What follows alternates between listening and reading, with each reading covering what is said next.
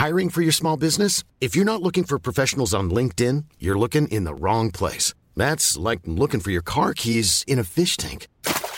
LinkedIn helps you hire professionals you can't find anywhere else, even those who aren't actively searching for a new job but might be open to the perfect role. In a given month, over 70% of LinkedIn users don't even visit other leading job sites. So start looking in the right place. With LinkedIn, you can hire professionals like a professional. Post your free job on linkedin.com slash people today.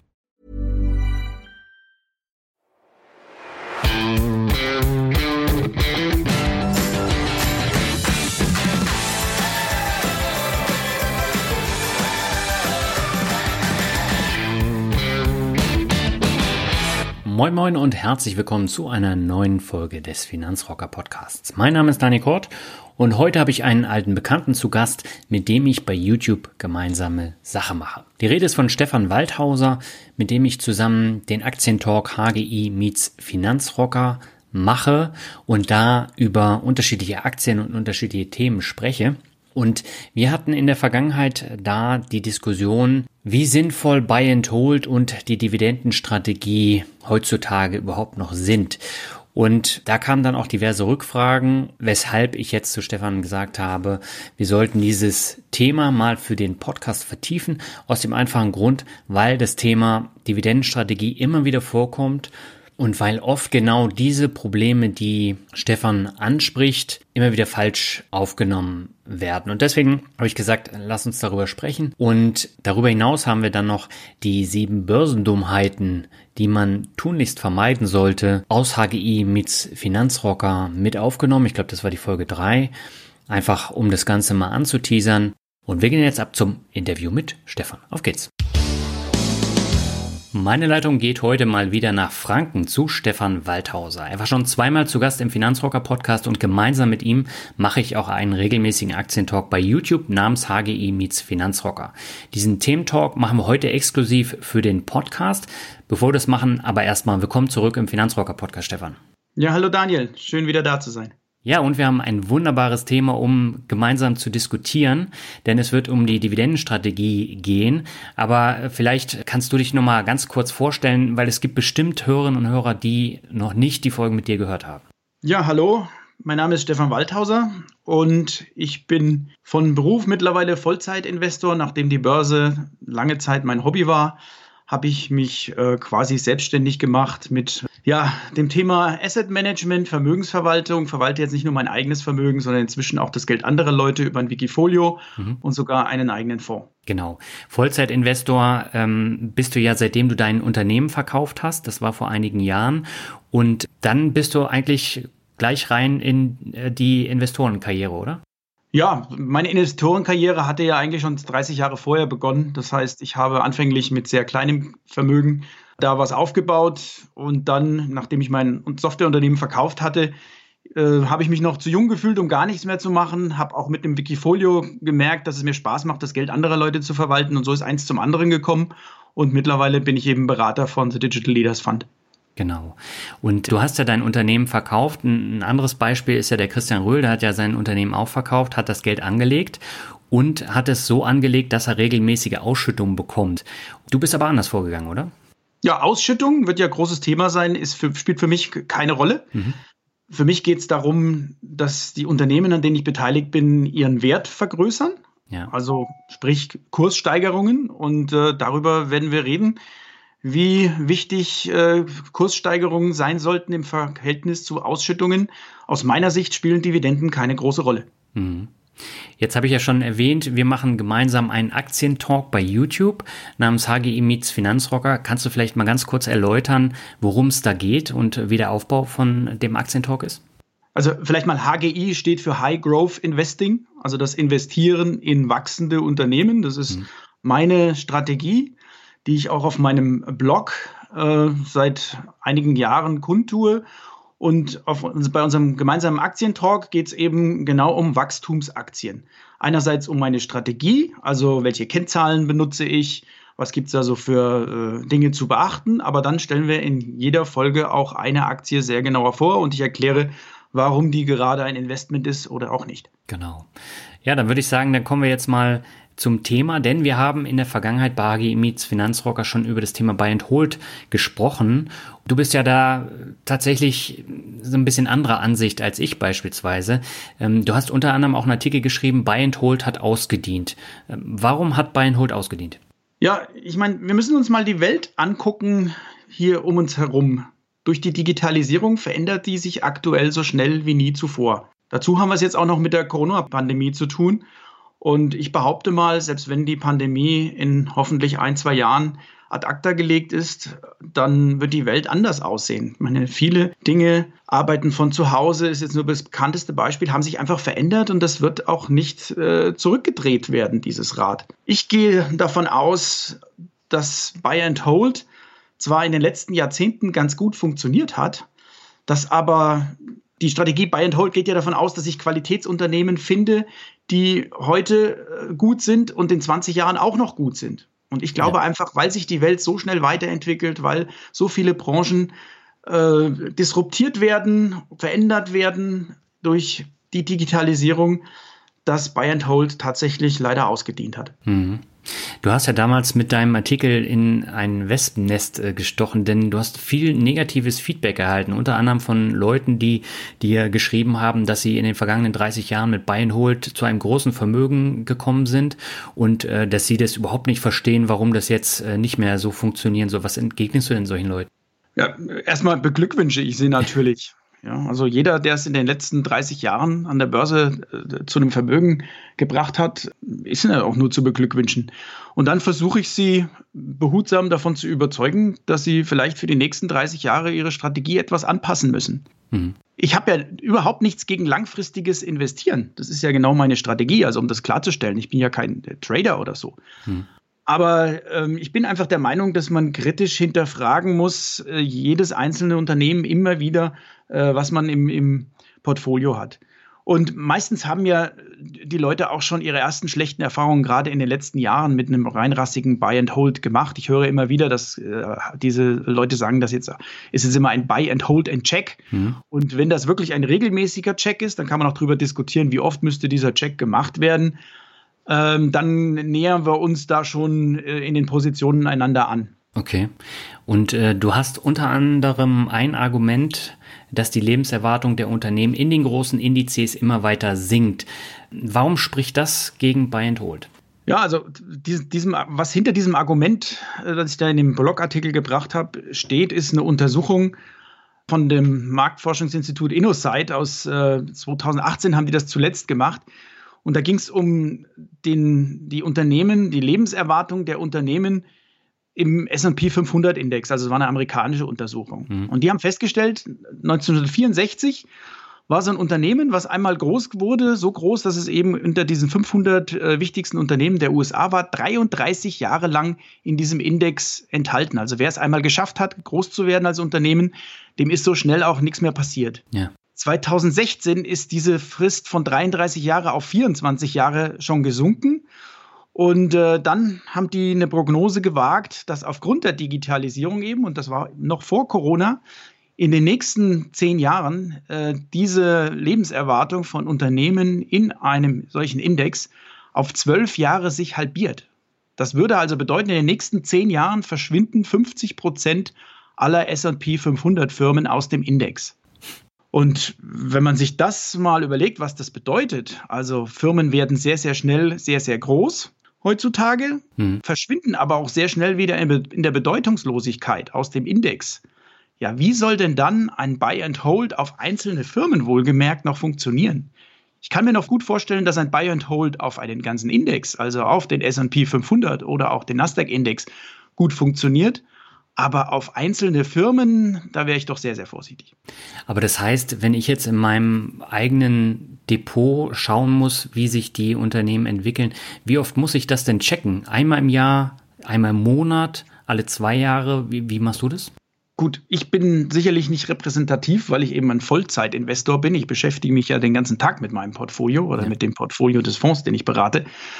Aber ein Privatanleger, der in Einzelaktien anlegt, sollte mindestens, ich bin der Meinung, alle Vierteljahre, also zu jedem Quartalsergebnis muss er das sogar machen. Mhm. weil sich eben äh, Trends viel, viel schneller äh, herausbilden. Natürlich soll man nicht panisch nach einem schwachen Quartal die Aktie aus dem Portfolio verkaufen.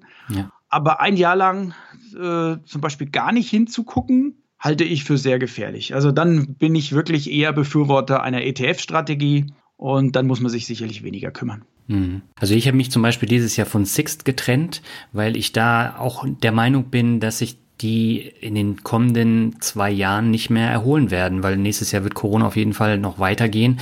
Und die Frage ist natürlich, ähm, wie dieser Homeoffice-Trend jetzt äh, Einfluss nimmt auf, auf Sixt und auf Mietautos. Und deswegen habe ich es beispielsweise verkauft, obwohl das eigentlich auch eine Buy-and-Hold-Aktie gewesen ist, äh, der ich eigentlich noch länger vertraut hätte ohne Corona. Ja gut, das ist natürlich jetzt eine Frage der individuellen Strategie und des Anlagehorizontes. Ich würde keine Aktie verkaufen, nur weil sie die nächsten ein, zwei Jahre durch ein Tal gehen muss, wenn der Preis entsprechend gefallen ist und niedrig ist. Wie schätzt du den Sixt auf fünf oder zehn Jahre ein? Das sollte die Frage sein und danach sollte man meiner Meinung nach investieren.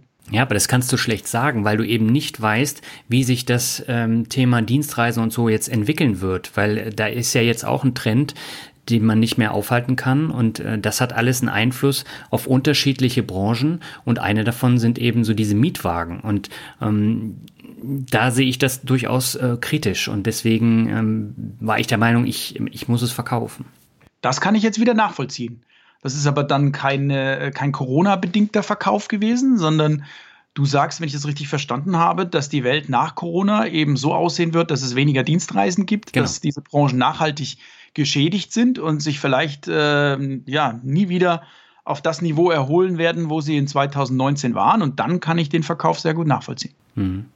Ja, und das ist ja bei mehreren Branchen so. Ähm, welche Branchen sind denn deiner Meinung nach besonders von diesem Zerfall und auch von diesen Änderungen durch Corona betroffen? Ja, ähm, ich denke, ganz abgesehen vom Corona-Finanzdienstleister, also klassische Banken, mhm die haben ja strukturelle Probleme schon lange vor Corona. Daher notieren ja auch fast alle Großbanken weit, weit unter ihrem Buchwert ja. und sind auch so, ein, so eine Value-Falle, glaube ich. Mhm. Also ähm, ich habe das vor einigen Jahren, ich war selbst in Deutsche Bank zum Beispiel und Commerzbank investiert bis vor ein paar Jahren und habe das dann vor einigen Jahren schon er erkennen müssen, dass es da einfach ganz andere Firmen gibt in Zukunft. Ja, Beispiel Square aus meinem, meinem Depot oder PayPal, die ich inzwischen allerdings schon wieder verkauft habe, die ähm, als Alternative da sind. Das Geschäft der Banken wird von mehreren Seiten angegriffen. Wo ist die Daseinsberechtigung äh, der großen Banken, zumindest im, im Retail-Bereich, also im Privatkundengeschäft? Ja. Äh, Wäre ich ganz, ganz vorsichtig. Andere Branche, Energie, äh, Öl, ja, diese ganzen Ölfirmen, die oftmals von Dividendeninvestoren hochgeschätzt werden. Mhm. Wo ist da die Zukunft der Ölbranche? Ich meine, wer kann über Elektromobilität natürlich trefflich streiten. Ähm, Tesla hatten wir, glaube ich, auch schon mal als Thema, ja. wir beide miteinander. Aber jetzt sich Ölaktien ins Depot zu legen, nur weil sie auf dem Papier günstig sind und noch eine ordentliche Dividende bringen, halte ich für sehr gefährlich. Klassische Automobilwerte ist ein bisschen äh, diffiziler. Da mhm. bin ich durchaus der Meinung, dass es einige geben wird, äh, die den Wettbewerb mit Tesla äh, erfolgreich bestehen werden. Ich bin privat sogar in der Porsche Holding investiert, also in, VW, weil ich VW das zutraue. Ähm, aber es gibt sicherlich auch Automobilkonzerne, die das nicht packen werden, weil sie eben vorher schon nicht die Cashflows hatten, die man brauchen würde, um, um in die neue Welt hier von autonomen Fahren und Elektromobilität aufzubrechen. Mhm. Äh, auch solche äh, Branchen, äh, die vom Zerfall durchaus betroffen sind, ist zwar nicht generell IT, aber die alten IT-Werte, die jetzt auch äh, billig sind, äh, optisch und gute Dividendenrenditen versprechen. Man denkt mal hier an, an Oracle, Cisco, IBM ist auch ein sehr diffiziles Thema, äh, schreibe ich gerade an einem Blogbeitrag, der in den nächsten Tagen veröffentlicht wird. Da mhm. gibt es ja viel zu IBM zu sagen, aber das ist ein Thema für sich. Aber IBM ist auch so ein, so ein äh, äh, eigentlich vor sich hin siechendes Unternehmen, zumindest gewesen, bis der neue CEO an Bord kam vor einigen Monaten. Aber mhm. wie gesagt, äh, das können wir vielleicht woanders mal besprechen. Aber mit Legacy IT wäre ich auch sehr, sehr vorsichtig. Ja, und die ganzen äh, ja, ähm, Reise- Verkehrsgesellschaften, also alles, was mit Luftfahrt zu tun hat, Touristik zu tun hat, auch Immobilien, äh, Hotellerie. Ja, das, äh, das gibt sehr, sehr viele optisch günstige Aktien, die ich aber mit der Kneifzange nicht anfassen würde. Hm. Was wäre denn jetzt besser? Also, ähm, wenn wir jetzt in Konsumgüter investieren, wäre das tatsächlich eine Lösung? Wird ja immer wieder genannt und ist tatsächlich eine wesentlich bessere Lösung. Warum? Naja, Konsumgüter, äh, Klopapier, Zahnpasta, was auch immer, die beliebten Beispiele werden natürlich immer gebraucht ja, ja. und immer gekauft. Äh, da macht man keine großen Sprünge, aber das ist, die sind auch von der Digitalisierung äh, nur, bisher nur eingeschränkt äh, betroffen. Diese Branchen werden wie viel weniger durcheinander gewirbelt. Könnte aber auch sein, dass das alles äh, eher, eher zeitverzögert äh, auftritt. Aber äh, man will ja ein diversifiziertes Portfolio aufbauen. Das kann ich ja nicht nur aus Konsumgüterherstellern tun. Deswegen ähm, sind wir dann wieder bei dem Thema der, der teuren Technologieaktien ähm, ja, oder andere Wachstumsbranchen, die mit Technologie zusammenhängen, sind ja heute längst nicht nur reine äh, Software- und Hardwarefirmen, äh, die man so als Tech-Werte begreift, sondern auch die ganzen Plattformfirmen. Hm. Jetzt habe ich noch mal eine kurze Nachfrage zu äh, Legacy IT. Wenn wir jetzt mal so Unternehmen nehmen wie IBM oder Cisco, die widmen sich ja durchaus neuen zukunftsträchtigen Bereichen zu. Also beispielsweise IBM ähm, widmet sich der Cloud und hat da enorme Wachstumsraten und äh, der Switch wird immer besser und läuft auch immer besser. Bei Cisco ist es beispielsweise so, die versuchen den Switch jetzt vom Hardwarehersteller zum äh, Softwarehersteller dann ähm, zu gehen und das ist auch durchaus erfolgreich, weil insgesamt erwirtschaftet Cisco beispielsweise fast 30 Prozent der Umsätze mit, mit Software und davon Großteil dann im Abo. Das heißt, heißt aber, solche Unternehmen, die kann man nicht per se abtun und sagen, das funktioniert nicht mehr, sondern sie versuchen ja den Switch, aber der braucht halt Zeit, bis es funktioniert. Der, der braucht Zeit und das muss man wirklich im Einzelfall betrachten. Mein Microsoft hat es ja vorexerziert, dass sich genau. solche äh, Unternehmen tatsächlich unter Kraftanstrengungen und äh, großen Schmerzen neu erfinden können und dann gestärkt auch aus einer Krise hervorgehen. Hm. Das ist durchaus möglich. Ich würde Cisco da auch nicht abschreiben. Ja. Aber äh, momentan erscheint es mir gerade bei Cisco so, dass die dem Markt hinterherlaufen. Klar, Software-Defined Networking ist die Zukunft, das mhm. haben die inzwischen auch erkannt. Aber es ist ja nicht so, dass die der Innovationstreiber sind. Das Nein. sind diejenigen, die anderen wie Arista Networks da hinterherlaufen und ähm, Firmen aufkaufen. Hat Arista jetzt übrigens auch gemacht, mhm. äh, weil Innovation kommt bei diesen großen Konzernen, IBM ist auch so ein gutes Beispiel, äh, viel zu wenig von innen sondern irgendwann sind diese Konzerne äh, satt, äh, so viel Bürokratie beteiligt. Kleinere Unternehmen können da einfach innovativer sein. Ja, und die großen äh, Riesen wie IBM, Cisco, Oracle, die erwirtschaften natürlich Milliarden Cashflows hm. und kaufen sich immer wieder Innovationen von außen ein. Ja, oder SAP auch, ne? SAP ist ein ja. Musterbeispiel dafür, hm. genau, für so einen Dinosaurier. Und das, dagegen ist auch gar nichts zu sagen. Das ist, kann ein Wunder, für Aktionäre wunderbares Geschäftsmodell sein, solange diese Innovation durch die Übernahme dann nicht gekillt wird. Das mhm. ist sehr, sehr oft der Fall. Habe ich im eigenen Leib äh, erlebt in meiner äh, Vergangenheit als, als äh, Softwareunternehmer.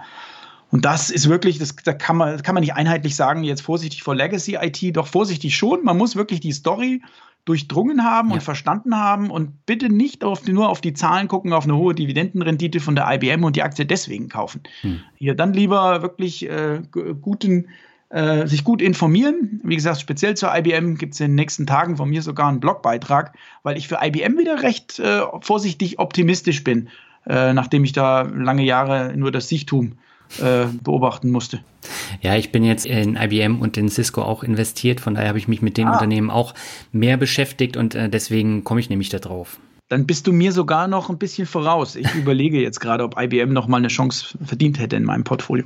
Ja, aber wo wir jetzt gerade über Branchen sprechen, also grundsätzlich ist es ja immer gut, wenn man sein Portfolio über mehrere Branchen aufgeteilt hat. Und ich bin da Verfechter, dass ich eben sage, nicht ausschließlich nur Tech-Aktien. Du siehst es anders, oder? Um Gottes Willen, wie kommst du denn da drauf? Naja, also wenn ich mir dein Wikifolio so angucke, das besteht ja nur aus Tech-Werten. Ja, Moment, Moment. Mein Wikifolio ist ein Themen-Wikifolio. Mhm. Das Wikifolio heißt High-Tech Stock Picking. Und ähm, ja, wie der Name schon sagt, dass die Aufgabe dieses Wikifolio ist es, bestmöglich Technologieaktien zu picken und zusammenzustellen. Das Wikifolio ist um Gottes Willen nicht geeignet als Basisinvestment äh, ja, dass jemand hier äh, im schlimmsten Fall 100 Prozent äh, seines Erspartens in dieses Technologieaktien-Wikifolio von mir steckt. Mhm. Das ist eine Alternative, wenn man sagt, mit Technologieaktien kenne ich mich nicht so gut aus. Ähm, hier, da gibt es ein Wikifolio von jemandem, der den ganzen Tag nichts anderes macht, dann ist das in Ordnung. Aber es ist, äh, um Gottes Willen, auch, auch wenn ich jetzt mein eigenes Portfolio angucke, das besteht nicht nur aus diesen Technologieaktien. Mhm. Ja, das ist nämlich tatsächlich auch ein wichtiger Punkt. Ja, schon alleine, äh, wenn du dir unseren Fonds anschaust, ja, auch das ist ja immer, so ein Fonds ist immer nur eine, eine Beimischung. Der Digital mhm. Leaders Fund äh, hat den Anspruch, in alle Aktien zu investieren oder in die besten Aktien zu investieren, die von der Digitalisierung profitieren. Das sind aber auch Old Economy Unternehmen dabei, die auf einem guten Weg in ihrer digitalen Transformation sind. Also weiß Gott nicht nur Technologieaktien, ja. Mhm. Äh, da ist eine Walmart zum Beispiel äh, dabei, weil wir der Meinung sind, dass die äh, dabei sind, äh, durchaus da gegenüber Amazon aufzuholen und äh, von den ganzen Veränderungen äh, zu profitieren. Mhm. Wie Disney übrigens auch. Disney ist auch ein spannendes Thema. Ich habe ja bei dir gelesen, dass du Disney verkauft hast. Wir ja. stocken Disney sogar auf. Ja, das wundert mich tatsächlich, weil ähm, da ist es ähnlich wie bei Sixt. Da finde ich das extrem schwer, da eine Zukunftsprognose ähm, zu geben. Und ich halte tatsächlich von dem Streamingdienst jetzt nicht so viel. Ich finde beispielsweise Apple Plus deutlich besser als äh, Disney Plus. Das ist jetzt natürlich Geschmackssache, aber wenn ich davon schon nicht so überzeugt bin und dann alle Parks äh, auf unbestimmte Zeit viel weniger Besuch haben beziehungsweise geschlossen sind wie in Kalifornien und äh, keine Kinofilme mehr erscheinen, dann habe ich da tatsächlich Probleme, da eine glorreiche Zukunft innerhalb der nächsten zwei, drei, vier Jahre zu sehen. Also Disney wird schwache Zahlen liefern, ja. noch auf äh, absehbare Zeit. Ja? Also das äh, unterm Strich werden die Zahlen schwach aussehen. Wir glauben ja. aber, dass die Probleme, die Disney momentan hat, tatsächlich dazu führen werden, dass man die Veränderung des Geschäftsmodells mit mehr Mut angehen wird, ja, ja. weil man einfach Druck hat. Und äh, ja, der Disney Plus kannst du jetzt zu Recht sagen, naja, vom Content, der da jetzt heute äh, geboten wird, das ja, kann man jetzt streiten, was ist besser, Netflix oder Apple Plus äh, oder äh, äh, Disney Plus. Nee, wie heißt es? Apple? Apple heißt Apple, Apple Plus? Plus, ja. Apple Plus tatsächlich. Ja, ähm, ja kann man drüber streiten. Ähm, aber das ist für mich nur der Einstieg in das Subskriptionsgeschäft für mhm. Disney. Ja, die können ja Bundles machen, zum Beispiel, ja, du abonnierst Disney Plus und bekommst damit Eintritt in deinen in den Park kostenlos mit dazu oder solche Dinge, die mhm. heute unvorstellbar sind, weil auch Disney vom Konzern her gar nicht dafür äh, aufgestellt ist. Aber ähm, das sind jetzt nicht nur Gedankenspiele von mir, das fordern aktivistische Investoren äh, konkret von Disney. Und ich bin mir sicher, die Umsatzströme in fünf Jahren werden bei Disney ganz, ganz anders aussehen als heute. Und ja, man stelle sich nur vor, neue Filme, die jetzt hier von Avengers rauskommen oder aus dem Star Wars Imperium, kommen nur exklusiv auf Disney Plus. Was glaubst du, äh, was, was hier da dann möglich ist? Also ich glaube, Kino ist sowieso vorbei. Mhm. Ähm, ja, da sind Milliarden Umsatzausfälle kurzfristig, auch für Disney. Noch schlimmer trifft es natürlich die Kinobetreiber, ja. auch so eine Branche, die am Boden liegt und wahrscheinlich nicht wieder hochkommt. Und ähm, ja, also wir glauben, mit der Brand, mit dem Content, äh, Disney äh, wird als Gewinner hervorgehen. Aber es wird Schmerzen kosten und vielleicht auch Geduld brauchen. Ja, Geduld brauchst du auf jeden Fall und das ist jetzt auch tatsächlich ein Wert, äh, den ich jetzt nicht für alle Zeiten aus dem Depot geschmissen habe, aber momentan hat mir da der Glaube gefehlt, ähm, gerade wenn da jetzt äh, schlechte Quartale folgen, die, die definitiv folgen werden, ähm, dann habe ich lieber gesagt, dann erstmal raus da aus dem Depot und dann bewerte ich das dann in ein, zwei, drei Jahren nochmal neu.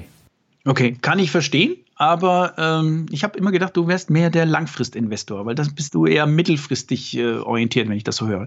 Ja, aber das kommt halt auf die Werte an. Also Corona hat tatsächlich so viel durcheinandergewirbelt, auch in meiner Branchendiversifikation, dass ähm, damit hätte ich tatsächlich am Anfang des Jahres auch nicht gerechnet. Und jetzt muss ich halt dann Entscheidungen treffen. Und äh, da haben wir ja auch schon mal in einer alten Folge drüber gesprochen. So gerade das Thema ähm, Verlustbringer verkaufen, das ist, das sind Schmerzen. Aber ich habe mich da jetzt auch von Verlustbringern getrennt. Und das war dann am Ende ein gutes Gefühl. Und ich versuche natürlich auch die Verlusttöpfe dann ähm, zu füllen und dann die Gewinne dann äh, steuerfrei ähm, zu bekommen. Und das ist eben auch nochmal ein weiterer Grund, warum ich mich jetzt von einigen Unternehmen wie Disney jetzt äh, getrennt habe. Okay, das sind aber mehr wirklich taktische genau, Überlegungen. Genau, ja, ja. ähm, wir reden ja hier über Strategie. Ja, das war also ein Konglomerat aus unterschiedlichen ähm, Entscheidungen. Richtig. Verstehe. Ja, dann lass uns doch mal auf die schon angesprochene Dividendenstrategie zu sprechen kommen. Denn die Argumente, die du jetzt eben gebracht hast, die haben natürlich auf die Dividendenstrategie auch einen enormen Einfluss, weil die funktioniert ja in erster Linie mit Unternehmen, die eine hohe Dividendenrendite haben. Und das sind ja häufig Unternehmen, die jetzt aus dem Index geflogen sind, wenn wir jetzt zum Beispiel mal General Electric nehmen und die die Dividende dann komplett gekürzt haben. Wie denkst du generell so über die Dividendenstrategie? Ich möchte erstmal eine kleine Gegenfrage antworten. Hm. Wie definierst du denn Dividendenstrategie? Ich denke, es gibt da etliche verschiedene Dividendenstrategien. Was, was ist für dich die klassische Dividendenstrategie? Also für mich ist die klassische Dividendenstrategie tatsächlich auf Aktien zu setzen, die eine hohe Dividendenrendite haben. Aber das darf halt nicht das einzige Kriterium sein, ähm, sondern da muss man dann schon ein bisschen, bisschen breiter schauen, dass man dann tatsächlich auch ähm, das Gewinnwachstum dann anschaut und nicht nur rein auf der Dividendenrendite da äh, Käufe macht. Aber am Ende des Tages geht es darum, dass ich mein, äh, mein Leben später von Dividendenerträgen dann auch leben kann. Und da brauche ich natürlich hohe Dividendenausschüttung. Genau. Also Fokus tatsächlich auf Ausschüttungen. Ja. Und das halte ich tatsächlich für sehr, sehr gefährlich. Weil, wie du es schon Beispiel General Electric gebracht hast, erst hm. fällt ja immer der Kurs und die Leute beruhigen sich dann damit, ja, ich kriege ja die hohe Dividende und wenn der Kurs fällt, dann steigt ja sogar noch meine Dividendenrendite, solange die stabil bleibt. Ja. Und aber erst fällt der Kurs und dann irgendwann fällt die Dividende und der Kurs fällt dann nochmal wie ein Stein. Und dann fällt das Unternehmen aus dem Index. Desaster, genau. Ja. Äh, also das halte ich für sehr, sehr negativ, diese Art von Dividendenstrategie. Ähm, es gibt natürlich auch äh, bessere, weiterentwickelte, etwas komplexere Strategien. Ja. Ähm, ich kann nur jedem Dividendeninvestor raten, zumindest sich mit der Ausschüttungsquote äh, seiner Unternehmen zu befassen. Mhm. Ausschüttungsquote bedeutet eben, wie viel vom Gewinn wird als Dividende ausgezahlt. Hier der gute äh, Christian Röhl mit seinem Dividendenadel, der sagt ja immer zwischen 25 und 75 Prozent sollte diese Ausschüttungsquote betragen. Ja. Das macht sicherlich äh, Sinn. Also mir gefällt das zum Beispiel überhaupt nicht als Investor in Wachstumsunternehmen, wenn da große Teile des Gewinns äh, ausgeschüttet werden, äh, weil ich möchte ja, dass das Unternehmen investiert in sein Wachstum und was ich ausschütte, kann ich nicht investieren. Mhm. Aber generell Dividendenstrategie, die einseitig auf Ausschüttungen fokussiert, ist wirklich sehr, sehr äh, gefährlich und sollte dringend hinterfragt werden. Mhm. Das heißt, du bist ja noch nicht davon überzeugt, dass man sich jetzt beispielsweise langfristig ein passives Einkommen mit Dividenden aufbauen kann und sollte. Ich bin davon überzeugt, dass man sich langfristig ein Einkommen aus Aktien aufbauen kann, ja. Mhm aber nicht dadurch äh, oder nicht bevor, es sollte nicht dadurch passieren, dass man wirklich jetzt einseitig auf die Ausschüttungen guckt. Es, ist, es steht ja jedem frei, wenn die Aktien sich im, gut im Kurs entwickelt haben, dass man dann auch mal äh, einen Teil seiner Aktien verkauft und realisiert und aus den Kursgewinnen heraus äh, sein Leben bestreitet. Ja, warum, mhm. warum sollen es denn immer die Dividenden sein? Das ist doch die Frage. Also ich meine, Dividenden, eine Alternative zu Dividenden sind ja für Unternehmen auch immer die, die Aktienrückkäufe. Ja. ja. Werden von manchen Dividendeninvestoren äh, gar nicht so gerne gesehen, sind aber steuerlich zum Beispiel äh, viel besser. Ja. Mhm. Ähm, also, wenn ein Unternehmen Aktienrückkäufe durchführt, bedeutet das ja, dass mein Anteil am Unternehmen steigt. Ja. Entsprechend wird der äh, Kurs nach vorne gebracht. Ich bin jetzt, weiß Gott, kein großer Fan von Aktienrückkaufprogrammen, aber ich finde das in vielen Fällen besser als Dividenden. Aber da kann man natürlich trefflich äh, drüber streiten. Mhm. Warum ist denn die Dividende jetzt für den Gesamtertrag irrelevant? Ja, Gesamtertrag, den ich mit einem Aktieninvestment habe, sind ja die Dividenden, die Ausschüttungen und den Kursgewinn, den ich habe. Mhm. Ja. Und wenn eine Dividende ausgeschüttet wird, verlässt ja Eigenkapital das Unternehmen und es gibt dann den Stichtag, an dem die Dividende gezahlt wird. Und an der Börse wird die Aktie dann zu diesem Stichtag auch eben mit dem berühmten Dividendenabschlag gehandelt. Also das liest man dann immer Ex-Dividende.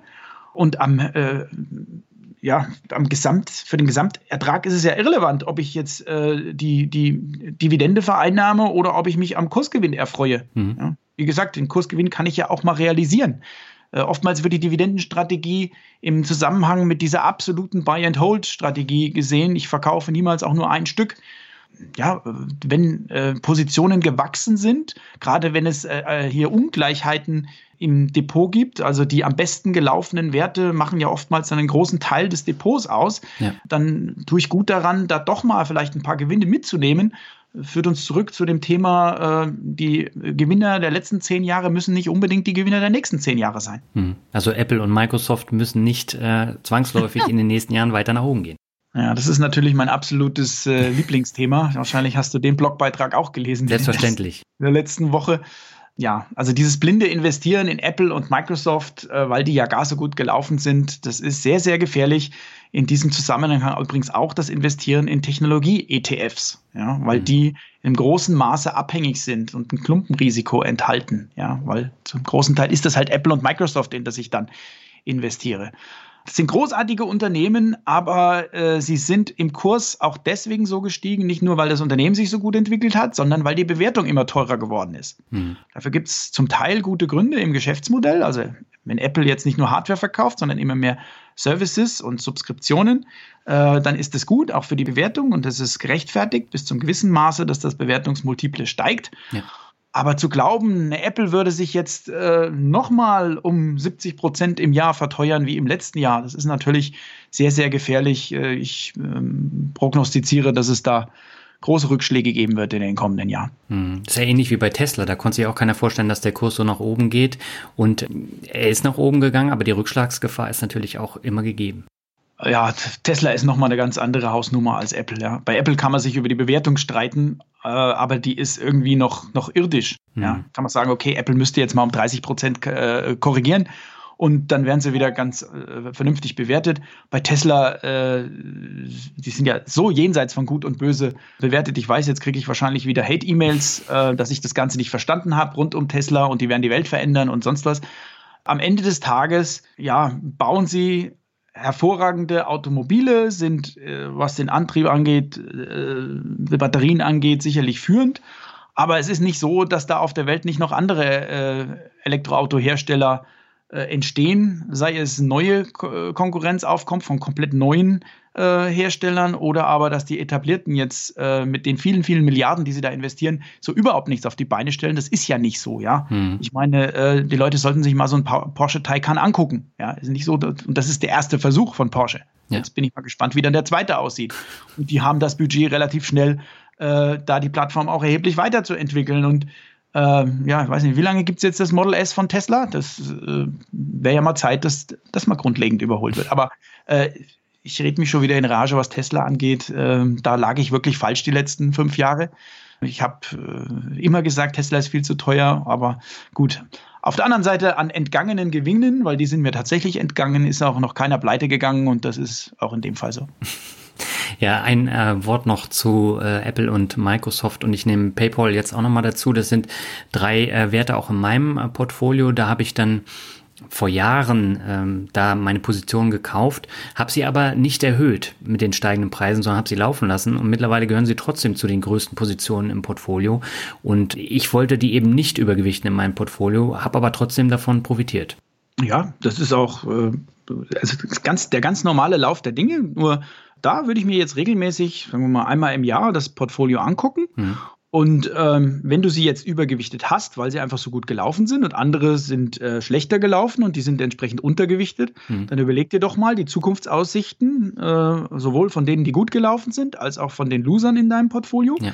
Ob du vielleicht bei den äh, da ein bisschen äh, umschichten solltest äh, und ähm, ja, wenn es keinen Grund gibt, warum äh, Aktien, von denen du überzeugt bist, dass sie jetzt schlecht gelaufen sind, ja. warum solltest du bei denen nicht nachlegen? Ja, aber natürlich dich nicht in eine Aktie verlieben, sondern äh, gut prüfen, ob dein Investment Case wirklich noch intakt ist oder ob sich vielleicht da doch äh, Dinge nicht so positiv entwickelt haben und dann natürlich auf keinen Fall äh, jetzt mit Gewalt äh, stur sein und nachkaufen, dann sich ja. eher von den Verlustbringern trennen.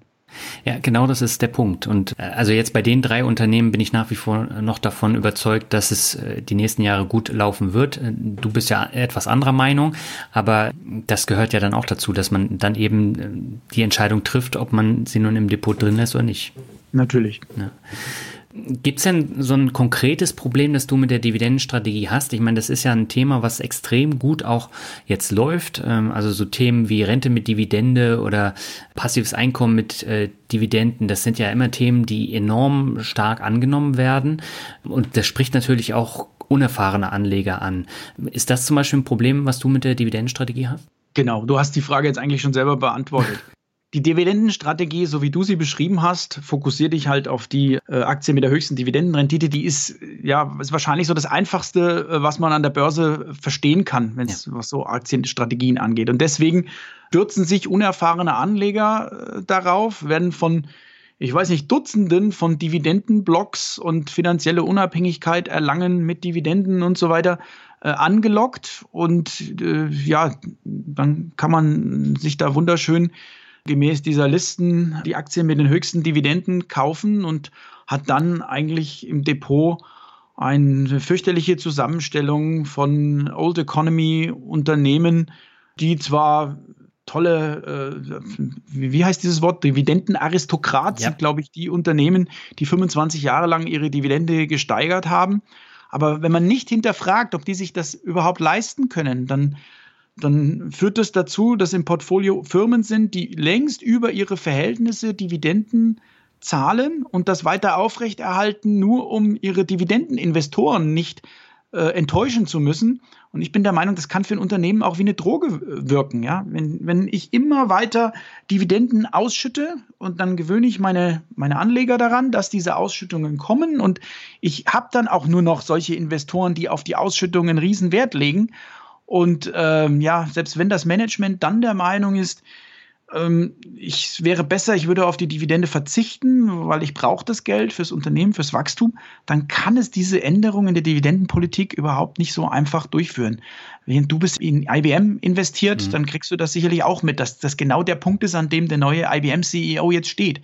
Mhm. Er müsste jetzt eigentlich Dividende kürzen, kann es aber nicht, hat das im Analystencall auch nochmal deutlich gemacht. Und alleine, dass drüber geredet wird, ich glaube, das war der Grund, warum die IBM nach diesem Aktie, nach diesem Call mal eben um, um 5 oder 7 Prozent gefallen ist diese Woche. Hm. Ähm, also, was ist das konkrete Problem, das ich mit der Dividendenstrategie habe, dass es sich an unerfahrene Anleger wendet, äh, die glauben, sie hätten damit eine gute Strategie.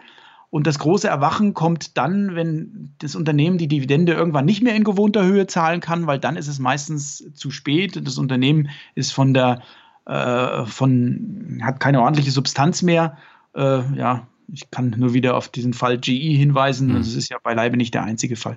Nee, also Shell ist ja das äh, beste Beispiel jetzt in diesem Jahr. Die haben die Dividende gekürzt. Zum Glück, das mussten sie auch machen.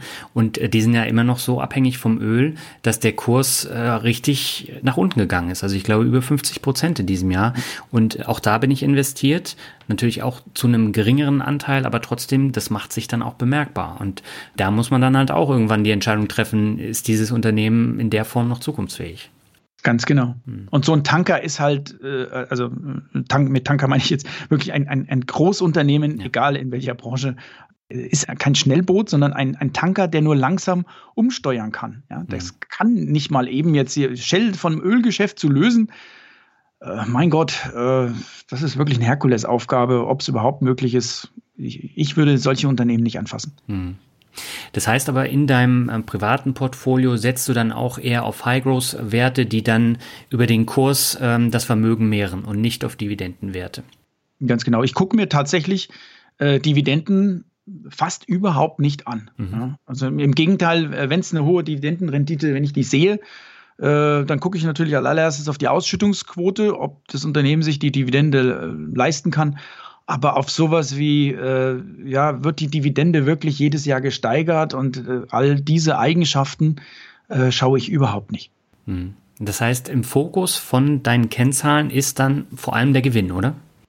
Der Cashflow eher als der Gewinn. Warum der Cashflow? Weil der Cashflow die ehrlichste Kennzahl ist, wie so ein Unternehmen wirklich äh, läuft, wie es, wie es wirtschaftet. Also wenn ich in die Gewinn- und Verlustrechnung reingucke, dann ist noch die Bruttomarge für mich sehr, sehr wichtig, also mhm. die, die Gross Margin. Und ähm, ja, weil die anderen äh, Kostenbestandteile hier, was ich für Vertrieb, für Marketing ausgebe, was ich für Forschung und Entwicklung ausgebe, was ich für allgemeine Ver Verwaltung ausgebe, ist ja auch kurzfristig sehr stark äh, beeinflussbar vom Management. Also der Gewinn ist wirklich eine, eine Größe, die kann ein Management äh, kurzfristig sehr stark beeinflussen. Mhm. Ähm, und dann die Zahl ausweisen, die es da gerne stehen hätte. Ja, aber äh, mit Umsatzzahlen und insbesondere äh, mit, mit Cashflow-Zahlen ist es äh, doch viel, viel schwieriger. Also Cashflow ist für mich das alles Entscheidende. Okay. Ähm, wie lange bleiben denn so Werte durchschnittlich in deinem Portfolio, wenn wir jetzt mal wieder zu Buy and Hold zurückgehen? Ähm, ein Jahr, fünf Jahre, zehn Jahre, wie lange ungefähr?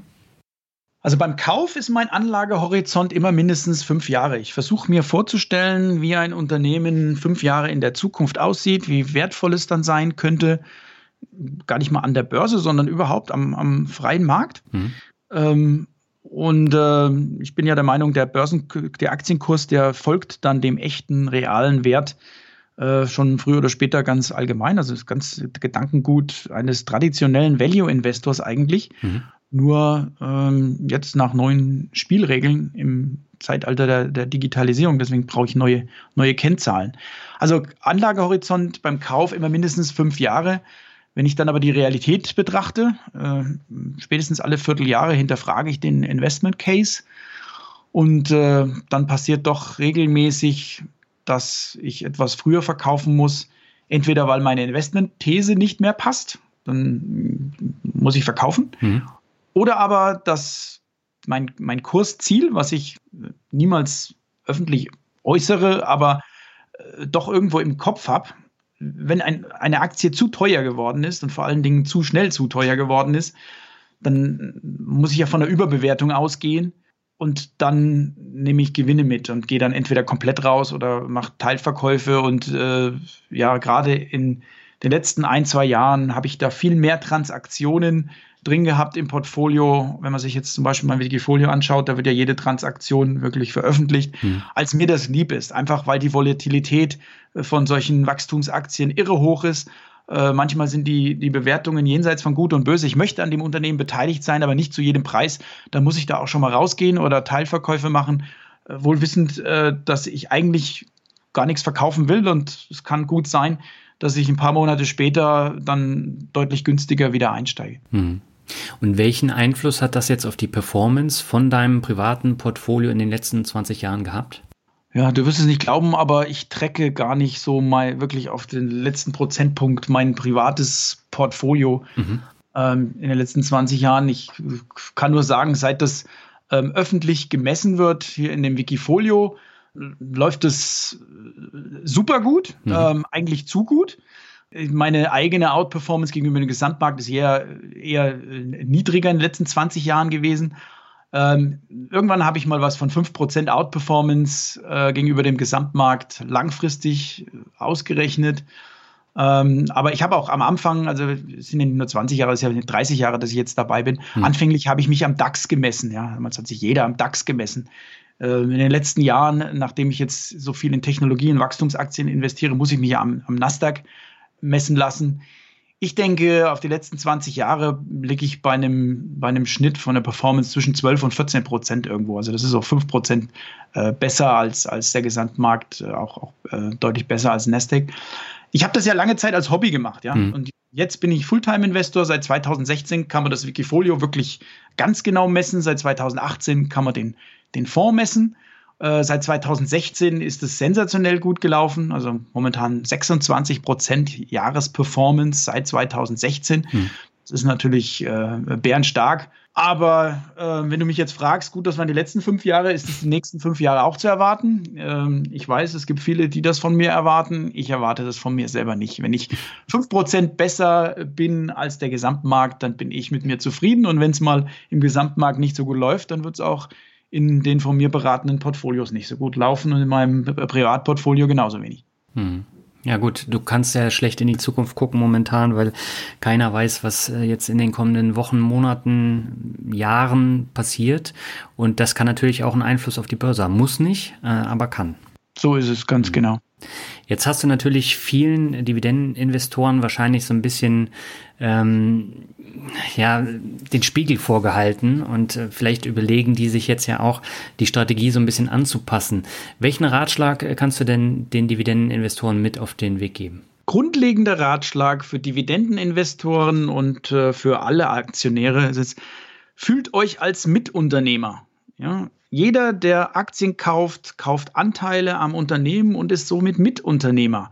Und wenn ich mich als Unternehmer fühle und äh, das Wohl meines Unternehmens im Sinn habe, dann verstehe ich, dass es nicht unbedingt im Sinne des Unternehmens ist, immer die größtmögliche Ausschüttung äh, zu tätigen, sondern das Unternehmen ja so weiterzuentwickeln, dass es insgesamt im Wert steigt und wächst. Und mhm. ja, wenn das bedeutet, auf die Dividende mal zu verzichten und stattdessen kluge Investitionen zu tätigen, sei es ins organische Wachstum, sei es vielleicht doch mal durch einen Zukauf, dann macht das viel, viel Sinn. Und ich denke, wenn man als Dividendeninvestor so ein bisschen auch sich als Mitunternehmer fühlt und dieses Verständnis hat, dann ist man schon am besten Weg, ja, die eigene Strategie so ein bisschen zu hinterfragen, anzupassen und ja, ich hoffe, äh, dass es in diese Richtung geht. Hm. Ja, vielen Dank für die ganzen Informationen. Und ich fand, das war ein ähm, sehr interessantes Gespräch. Ich nehme da ja auch immer was mit von den Gesprächen mit dir. Und von daher vielen Dank, dass du äh, deine Ansichten da geteilt hast. Immer wieder gern, Daniel. Ja, und dann würde ich sagen, wenn euch das Ganze gefallen hat und ihr mehr von unseren Gesprächen hören wollt, dann schaut einfach mal auf YouTube äh, vorbei, finanzrocker.net slash HGI. Und äh, da findet ihr dann alle Videos und die Playlist. Und um euch nochmal einen genaueren Einblick zu geben, wie denn der Aktientalk jetzt abläuft, da haben wir uns jetzt nochmal das Thema sieben Börsendummheiten vorgenommen und äh, die kommen jetzt im Anschluss dieser Diskussion, die wir jetzt gemacht haben. Und wenn ihr darüber hinaus mehr wissen wollt, dann hört einfach rein. Und äh, Stefan, ich äh, danke dir erstmal an dieser Stelle. Alles klar. Bis zum nächsten Mal. Tschüss. Ciao.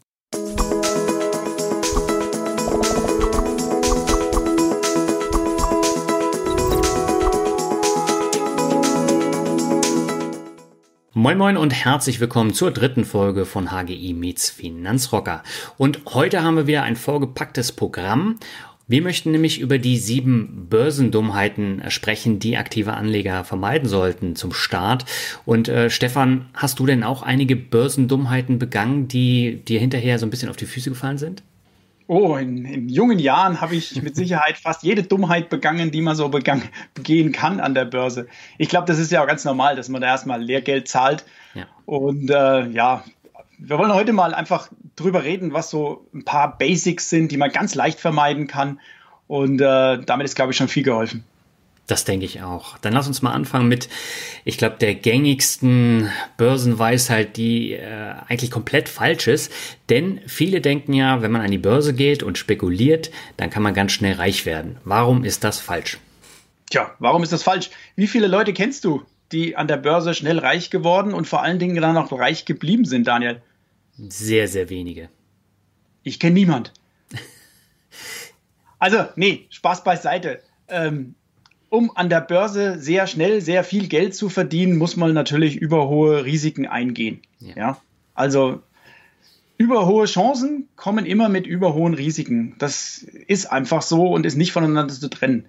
Und wenn man dann äh, ja diese Trading Coaches sieht überall im Internet, die versprechen einem ja, ich glaube drei, vier, fünf Prozent pro Monat ähm, mhm. mit ihrer Strategie gibt es zu Hunderten. Äh, ich befürchte, irgendwann bekommen wir vielleicht hier vor unseren YouTube-Videos auch solche Werbung äh, davor geschaltet.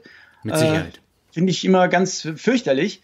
Ähm, ich denke, da muss man sich mal fragen, äh, warum äh, machen das solche Trading Coaches eigentlich, wenn sie solche Renditen erzielen würden? Ja, selbst wenn man nur 10.000 Euro Startkapital hat, äh, man kann sich das mal spaßeshalber ausrechnen, was das dann bedeutet, ja, wenn man im Monat drei, vier, fünf Prozent Rendite erzielen würde. Also diese Leute werden so schnell Millionär, zigfache Millionäre, äh, da würden sie nicht äh, äh Trading Coaches äh, äh, sein und hier versuchen, ihre Seminare zu verkaufen.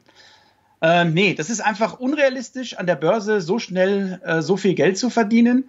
ähm, man kann an der Börse finanziell unabhängig werden und dazu brauchst nicht solche Renditen. Ja? Also man sollte sich vernünftige, realistische Ziele setzen. Mein Ziel ist es immer eine Outperformance von, sagen wir mal, 5% äh, gegenüber der Entwicklung im Gesamtmarkt. Ähm, das klingt vielleicht nicht viel, aber im Endeffekt hat man dann eine zweistellige Rendite pro Jahr im Durchschnitt. Und das auf lange Sicht, das reicht einfach, um finanziell unabhängig zu werden. Ich habe mal ausgerechnet, wenn man mit ähm, 15.000 Euro Startkapital beginnt mhm. und jeden Monat so gut 300 Euro investiert in Sparpläne oder äh, wie auch immer, ähm, dann dauert es 25 Jahre und dann hat man die erste Million zusammen. Und die erste Million ist ja bekanntlich die schwerste, wie du weißt. Ja, aber äh, tatsächlich ist der Faktor Zeit, äh, das ist der entscheidende, genau. dieses schnellreich werden. Das kann vielleicht mal mit, mit Glück passieren. Also wenn jetzt jemand vor ein paar Monaten in Tesla investiert hat und äh, dabei geblieben ist und viel Geld investiert hat, dann ist er relativ schnell reich geworden. Aber das ist tatsächlich auch ein Zufall und das kann natürlich auch in die andere Richtung gehen. Deswegen habe ich gesagt, kennst du jemanden, der dann reich geblieben ist? Weil ja. Diese Leute äh, bleiben dann entweder jetzt weiter dabei oder aber ähm, sie machen mit dem Stil weiter und irgendwann geht es dann halt in die Hose. Ja, dann lass uns mal zur zweiten Börsendummheit kommen.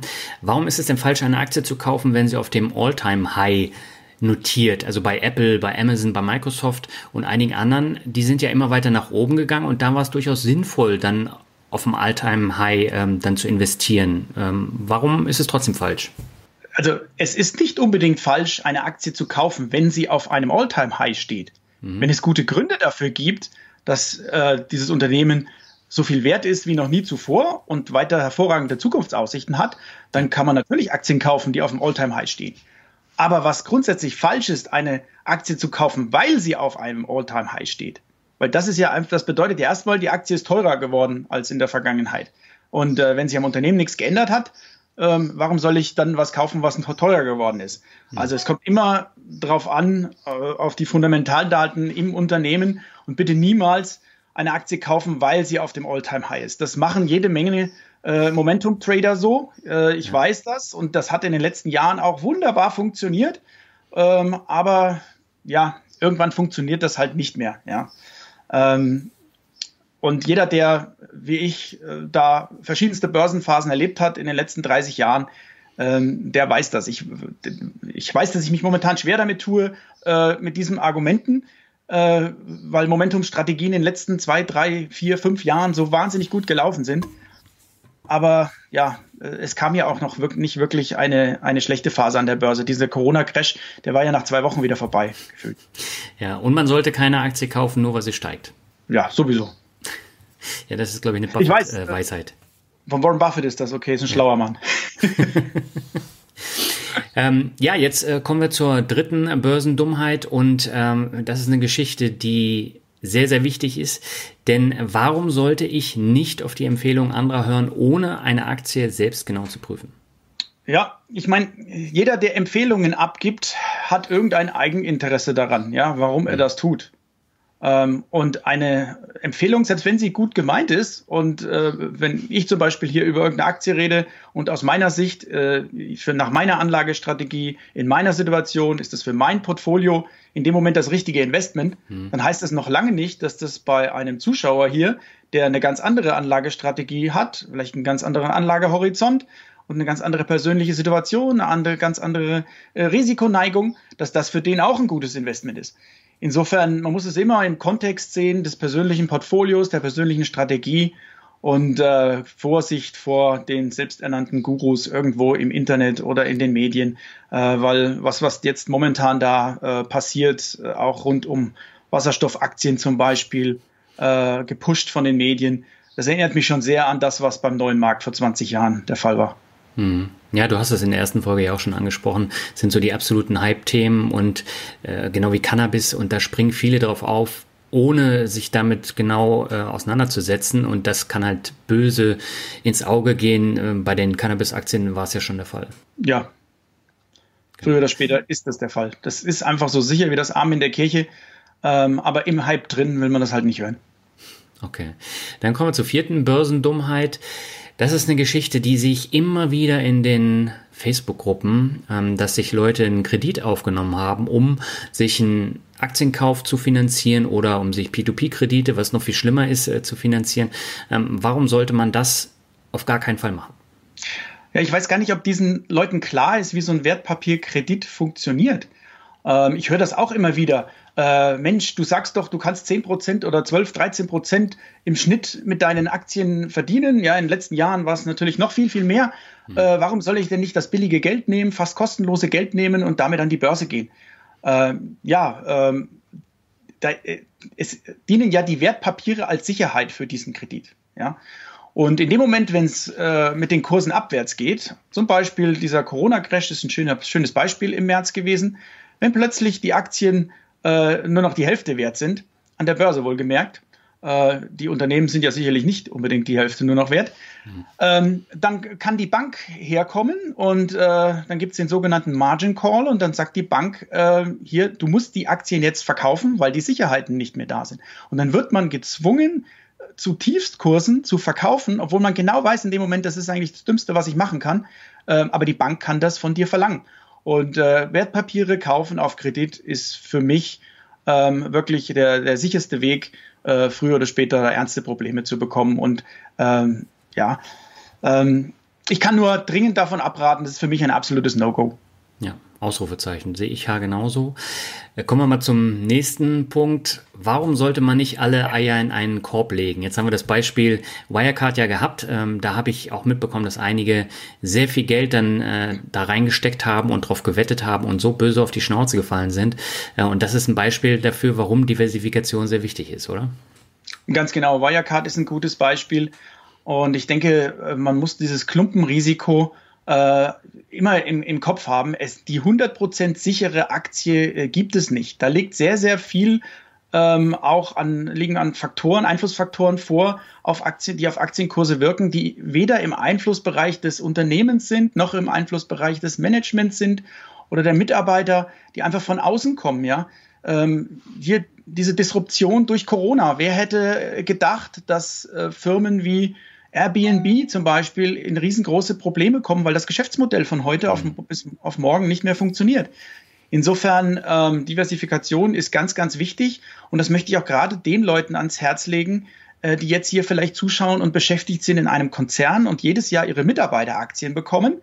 Also ich äh, kenne da etliche Fälle im Bekanntenkreis hm. und die haben dann äh, vielleicht seit 20, 25 Jahren jedes Jahr ihre äh, Mitarbeiteraktien äh, dieses sehr soliden deutschen Konzerns mitgenommen, haben aber sonst überhaupt nicht für Aktien interessiert und haben jetzt ein stattliches Depot, sechsstellig, ähm, mhm. aus Aktien von BASF, Bayer, Siemens, Daimler, you name it.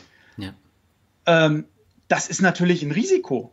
Diese Leute, da hängt der Job an diesem Unternehmen und da hängt das Aktiendepot an diesem Unternehmen und die sind null diversifiziert. Also ich glaube, von diesen, äh, diesen Aktionären gibt es äh, mindestens etliche hunderttausend, wenn nicht sogar äh, eine siebenstellige Anzahl in, in Deutschland. Ähm, insofern, Diversifikation gilt auch für diese Leute. Das wollte ich hier nur mal loswerden, weil Mitarbeiteraktien sind, glaube ich, beliebt, sehr beliebt bei uns hier in mhm. Deutschland. Das ist auch toll. Ähm, aber auch da, da mal für Diversifikation sorgen, ist eine gute Idee. Ja, und wenn die Leute dann eben in der Stadt auch noch ein Haus haben oder eine Wohnung, die denen gehört und dann geht genau. der Konzern pleite, dann äh, gehen die Immobilienpreise natürlich auch runter und dann sind sie nochmal gekniffen und das ist dann auch nochmal eine genau. Herausforderung. Aber ähm, nochmal eine ganz kurze Frage. Du hast ja in deinem Wikifolio jetzt überwiegend Hightech-Werte. Das heißt, du bist ja dann branchentechnisch auch nicht so diversifiziert. Ähm, würdest du da sagen, da sollte man auch drauf achten? Also ich bin zum Beispiel ein Verfechter davon, dass ich eine sehr granulare Branchendiversifikation in meinem Portfolio habe. Aber natürlich, dieses Wikifolio ist ein, ein Hightech-Wikifolio. Hm. Ich würde niemals dazu raten, hier das gesamte Geld äh, in dieses Wikifolio zu stecken. Also in Wikifolio sowieso, hm. äh, aber auch überhaupt. In, ich würde niemals auch mein gesamtes Vermögen in, in Technologieaktien stecken. Da kann man äh, durchaus einen größeren Anteil reinstecken, als die meisten Leute noch vor wenigen Jahren im, im Portfolio hatten. Mhm. Als ich hier begangen hab, begonnen habe, vor vier, fünf Jahren über diese Themen zu sprechen, ähm, da war ja kaum einer in, in, Technologie investiert. Das ist ja alles erst in den letzten Jahren quasi in Mode gekommen und das macht es jetzt auch so gefährlich, äh, würde ich sagen. Aber ja, also das kann höchstens eine Beimischung sein, sowas, äh, dieses Wikifolio. Ähm, und insgesamt Diversifikation ist nach Regionen wichtig, nach Branchen wichtig. Gut, dann kommen wir zur nächsten Börsendummheit. Ähm, auch ganz, ganz wichtig. Warum sollte ich eine Aktie nicht kaufen, weil der Kurs optisch niedrig ist, wie beispielsweise bei den deutschen Autowerten? Da ist der KGV sehr niedrig und äh, das heißt ja in den Börsenmagazinen immer, ja, KGV ist niedrig, dann ist es ein guter Kurs, dann kann ich es kaufen, aber das ist ja völlig falsch.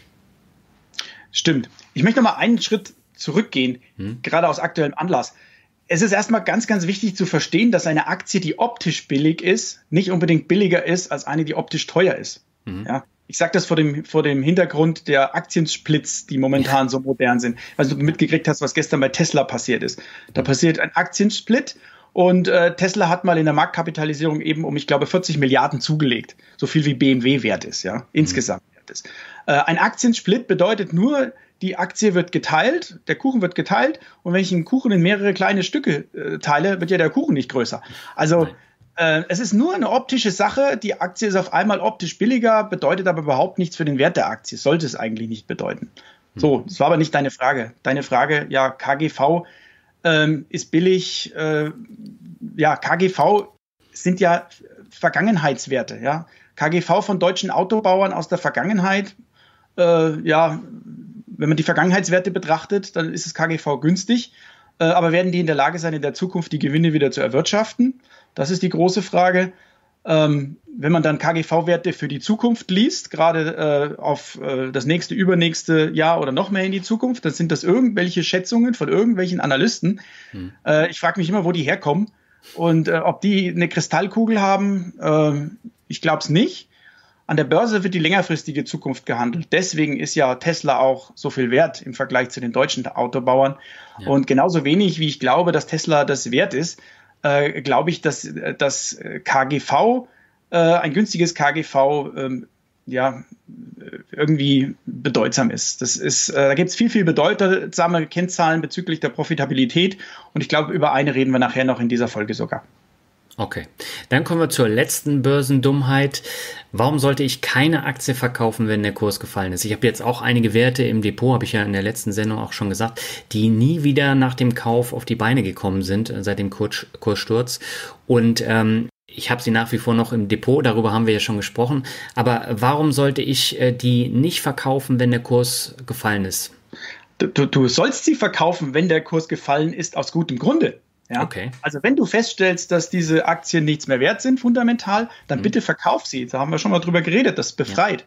Aber du sollst sie nicht verkaufen, weil der Kurs gefallen ist. Ja. Also viele Leute verkaufen ja ihre Aktien, weil äh, der Kurs ist gefallen. Wenn das Teil der Strategie ist, also im Rahmen von Stoppkursen oder so, ist das okay. Ähm, da reden wir vielleicht in einer späteren Folge nochmal drüber, warum ich solche Stoppkurse nicht gut finde. Aber ähm, wenn es Teil der Strategie ist, ist es okay. Aber ansonsten bedeutet erstmal ein fallender Kurs, dass äh, meine Aktie billiger geworden ist. Und wenn es keinen fundamentalen Grund dafür gibt, dann ist das ja ein attraktiverer Preis. Und dann denke ich eher über einen Nachkauf statt. Aber über Nachkaufsstrategien und all diese Dinge reden wir mal in der späteren Folge, weil das ist ein Thema für sich, würde ich sagen. Ja, das war jetzt das Special mit Stefan Waldhauser zum Thema Dividendenstrategie, sieben Börsendummheiten und Buy and Hold. Und wenn du Lust hast, noch ein bisschen mehr von uns und unseren Gesprächen zu erfahren, dann geh einfach auf finanzrocker.net slash hgi. Das leitet automatisch auf die YouTube-Playlist von HGI Meets Finanzrocker weiter und dann kannst du da ein bisschen stöbern. Ich glaube, da ist mittlerweile ganz schön viel Content dabei und wir haben jetzt auch ganz frisch ein SAP-Video gemacht und sprechen unter anderem in der aktuellen Folge über aktives Stockpicking versus passive Anlagestrategie und das sind die ganz neuen Folgen, die erst vor wenigen Tagen erschienen sind. So, ich habe in der letzten Folge ja eine Bewertung vorgestellt, die ziemlich negativ war und da habe ich mich etwas ausführlicher zu geäußert. Jetzt habe ich eine Bewertung, die war ursprünglich auch negativ, aber der Hörer hat die Meinung mittlerweile revidiert und ich finde, da kann man auch eine ganze Menge rauslesen. Und zwar stammt sie von WS42 und er schreibt, gute Weiterentwicklung eines diversifizierten Ansatzes. Hier ein Update nach nun zwei Jahren. Mittlerweile wieder ein sehr gut gemachter Podcast, sowohl technisch als insbesondere inhaltlich. Daniel hat meines Erachtens das Konzept und die Ausrichtung gut weiterentwickelt und sich mehr und mehr darauf konzentriert, dass die Gäste ihre Sicht der jeweiligen Thematik präsentieren, zwecks eigener Meinungsbildung. Ich sehe es jetzt eher als Gelegenheit, andere Lebenswege und deren Entscheidungen kennenzulernen und daraus eventuell Impulse abzuleiten. Somit eher primär Edutainment. Durch seine damalige Kommentierung lag mehr Wertung darin, was auch dem eher Geldbildungsthema geschuldet war. Er vermeidet nunmehr die persönliche Wertung, wenngleich nachvollziehbar nicht immer, ist aber klug, dies insbesondere bei kontroversen Gästen siehe Crash-Propheten-Folge zu tun. Somit eine sehr gute Moderatoren- und Redaktionsleistung Respekt. Nachdem Daniel am Anfang circa erste 80 bis 100 Folgen des Podcasts mehr Erklärungsfolgen hatte und dies mit hoher Informationsdichte mit seinen Gästen abarbeitete, wurde mir vor zwei Jahren die Inhaltsdichte zu gering, was mich damals zu der Bewertung bewog.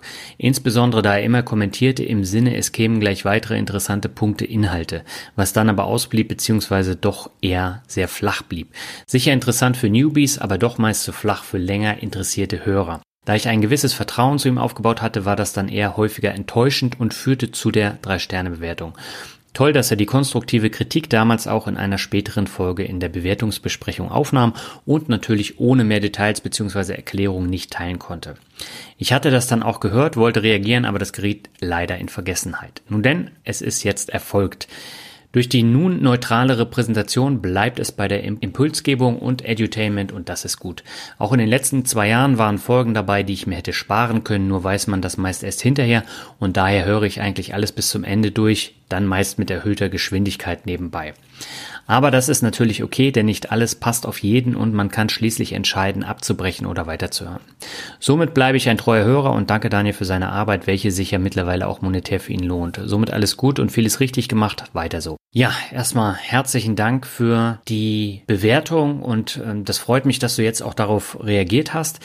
Denn ähm, deine, deine Bewertung damals, die ging ja tatsächlich in die Richtung, dass du als Fortgeschrittener eher ähm, Folgen hören möchtest, wie beispielsweise mit Luis Pazos, wo wir arg in die Details dann auch reingegangen sind. Und das kann ich absolut nachvollziehen. Ich schwank immer so ein bisschen zwischen Newbies abholen und Fortgeschrittene unterhalten. Äh, und das ist ein bisschen schwierig, weil ich extrem viele neue Hörer habe. Und wenn ich da immer nur diese ja, fortgeschrittenen Folgen habe, dann hole ich die natürlich irgendwann nicht mehr ab.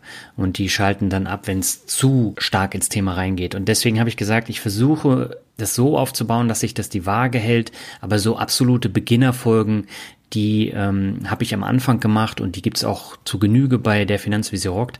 Das muss ich jetzt nicht mehr aufdröseln, aber es gibt natürlich auch Interviewpartner, die einfach in ETFs anlegen und da kann man irgendwann auch nichts mehr Neues rausholen. Von daher, ich versuche da so ein bisschen unterschiedliche Themen dann zu haben für Anfänger, für Fortgeschrittene und wenn dann halt doch mal eine Folge dabei ist, die jetzt nicht so ähm, die Fortgeschrittenen abholt, dann einfach überspringen. Ich glaube, das ist am einfachsten. So, damit bin ich am Ende angekommen. Die nächste Folge gibt es in zwei Wochen und das ist eine direkte Antwort auf die Folge von heute. Es geht nämlich da auch um die Dividendenstrategie, aber auch um passive Geldanlage und einiges mehr. Ich bin schon sehr gespannt auf das Interview, weil ich mir da tatsächlich auch ein paar Fragen überlegt habe, die äh, unmittelbar aus diesem Interview mit Stefan Waldhauser jetzt äh, entstanden sind. Und da kannst du gespannt sein. Und ich wünsche dir bis dahin alles Gute und bis in zwei Wochen. Ciao.